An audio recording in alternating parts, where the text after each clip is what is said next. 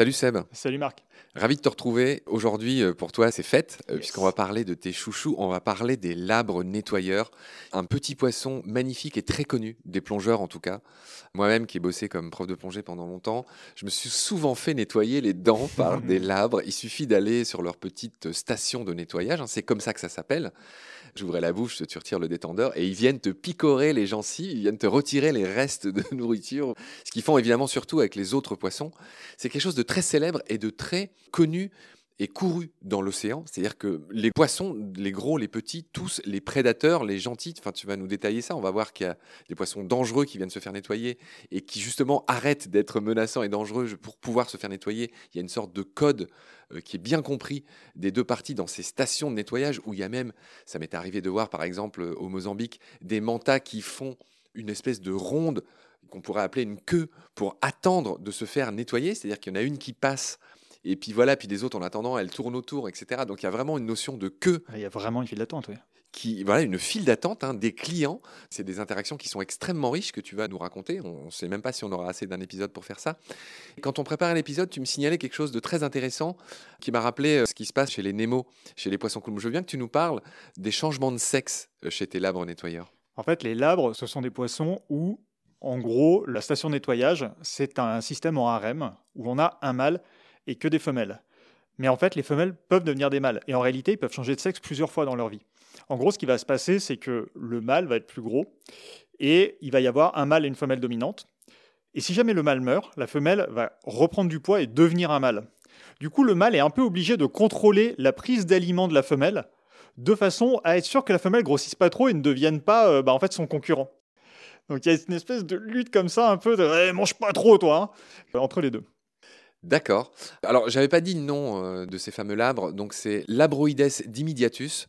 Je pense que tous les plongeurs, en tout cas, euh, voient à quoi ils ressemblent. hein. C'est des poissons qui ont deux magnifiques bandes blanches, puis au milieu, il y a une bande noire qui part de l'œil, qui va jusqu'à la queue. C'est un poisson qui est très élégant en plus, et qui surtout qui est très visible. Il a une espèce de bleu électrique qui le rend très visible de loin. Il a intérêt à être visible bah, pour ses clients, hein, ça paraît évident. Donc, euh, est-ce que tu commencerais à nous expliquer euh, cette notion d'image de marque, de clientèle, de salon de beauté, j'ai envie de dire, des océans, que sont ces stations de nettoyage des labres nettoyeurs? Avant toute chose, je vais faire un disclaimer. Il n'y a aucune chance que je puisse expliquer la complexité absolue de ce truc-là en un, deux ou trois podcasts, ça mériterait une journée entière. C'est vraiment des mécanismes qui ont été énormément étudiés et qui sont d'une très très très grande complexité. Les labres vont donc ouvrir des stations de nettoyage dans lesquelles vont venir des clients qui sont donc euh, d'autres poissons qui vont venir se faire enlever des parasites ou des peaux mortes, des choses comme ça. Il faut savoir que les labres peuvent avoir plus de 1500-2000 interactions par jour avec des poissons qui vont revenir régulièrement. Et donc, les labres, eux, vont enlever les peaux mortes, les parasites, mais bon, on se doute bien que ça ne les intéresse pas outre mesure. Eux, ce qu'ils aiment bien manger, c'est le mucus des poissons. Et le mucus, c'est la couche protectrice des autres poissons. Sauf que les autres poissons, bah, ils n'aiment pas vraiment se faire manger le mucus. Et donc, il y a une espèce de lutte un peu comme ça entre le fait que les labres vont faire le boulot comme il faut, mais ils ont un peu envie de tricher aussi en mangeant le mucus, et les clients sont obligés de les garder un peu, les faire rentrer dans le rang. Donc, comment ça fonctionne? On va avoir des clients qui vont venir, et déjà, on va avoir deux grandes catégories de clients. On va avoir les prédateurs et les non-prédateurs. Les dangereux et les moins dangereux. Exactement. Ceux qui peuvent bouffer le labre et ceux qui peuvent pas. Alors ceux qui peuvent bouffer le labre, on va être clair, le service il est 4 étoiles. Il n'y a pas de souci, ça se passe très bien. Et même les labres vont les masser avec les nageoires de façon à les calmer pour être sûr que globalement ça se passe bien. Et d'ailleurs quand les labres ouvrent une, station de nettoyage à un endroit, c'est comme ça qu'ils récupèrent des clients. Ils vont sur des poissons, ils leur font des massages. Bon, prédateurs globalement, il n'y a pas de souci. Maintenant, si les poissons ne sont pas des prédateurs, encore dans ces poissons-là, on a deux catégories. On a ceux qui ont plusieurs stations de nettoyage et qui peuvent faire marcher la concurrence. Et on a ceux qui n'ont qu'une seule station de nettoyage. Alors ceux qui en ont plusieurs, bah c'est simple, si le labre commence à les mordre, à leur manger le mucus, et bah eux ils vont se barrer dans une autre station de nettoyage. Par conséquent, les labres vont faire en sorte de pas trop tricher avec ces poissons-là. En revanche, ceux qui n'ont qu'une seule station de nettoyage et qui ne peuvent pas bouffer le labre, eh ben, en fait, eux vont avoir en général des nettoyages vraiment catastrophiques. Leur seule façon de faire rentrer le labre dans les clous, c'est de le pourchasser. c'est une espèce de punition. Et on s'aperçoit que le labre se souvient de cette punition et que quand ce poisson revient plus tard, eh ben en fait, les labres vont lui faire un bien meilleur nettoyage. Donc il y a une espèce de système de gestion de punition et donc d'image de marque. Et on sait que par exemple les labres, s'ils sont en train de nettoyer un de ses clients et qu'il y a d'autres poissons dans la file d'attente dont tu parlais il y a une seconde, si dans ces poissons, il y en a qui peuvent fuir dans une autre euh, station de nettoyage parce que sur leur territoire, il y en a plusieurs, eh ben, ils ne vont pas tricher sur leur client actuel pour ne pas faire fuir ceux qui sont en train d'attendre précisément, il fait attention à son image de marque. Mais ça va plus loin, c'est qu'on disait que c'est un REM, donc ils sont plusieurs à travailler dessus.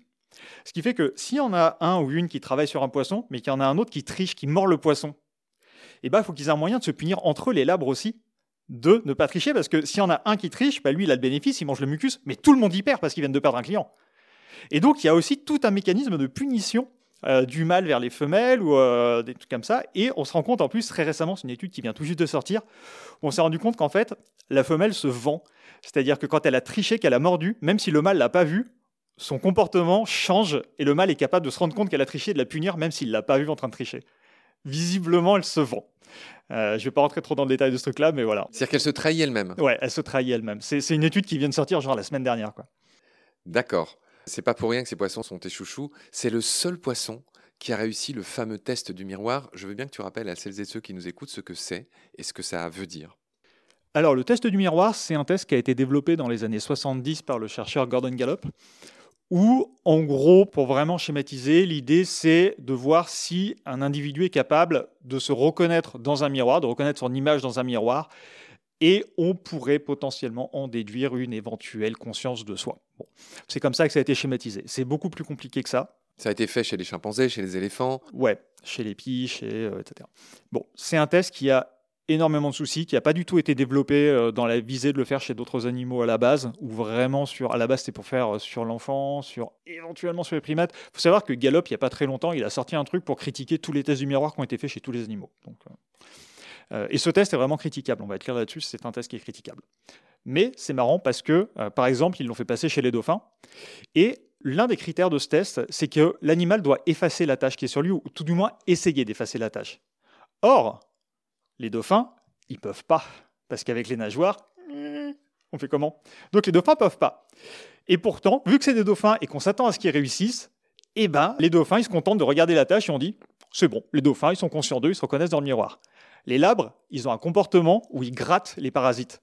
Par conséquent, les labres, on les voit très bien, regarder dans le miroir, voir la tâche qu'on leur a mis, en fait, c'est un truc qu'on leur a injecté sous la peau. Ils voient le truc, et ensuite ils vont le gratter sur une pierre, et ils se remettent devant le miroir pour regarder s'il est toujours là.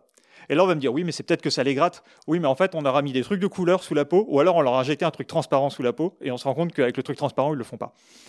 Et donc, qu'est-ce que ça veut dire? Eh bien, visiblement, ils réussissent mieux que le dauphin, sauf que la conclusion, c'est, oui, mais alors du coup, le test du miroir, il est un peu contestable ce qui est le cas. Mais c'est marrant parce que quand c'est un poisson, on le conteste, quand c'est un dauphin, on le conteste pas. Mais surtout, et juste je vais terminer là-dessus, il faut savoir que les labres sont des poissons qui subissent très régulièrement des tests pour les comparer aux primates. Et qu'à l'heure actuelle, ils ont fait aussi bien, voire mieux que des chimpanzés, etc., sur plein de tests. Pas sur, peut-être pas plein, mais sur les quelques tests sur lesquels ils ont été menés, ça a été fait. Aujourd'hui, les labres sont en train de foutre en l'air tout ce qu'on connaissait en sciences cognitives sur l'animal. pas mal pour des petits bouts de chou de moins de 10 cm. C'est absolument hallucinant. On va s'arrêter là pour ce premier épisode sur les labres. Euh, j'ai l'intuition qu'on en fera d'autres. Merci Seb pour tes lumières. Je te retrouve très vite pour la suite. Prends soin de toi. Salut. À bientôt Marc.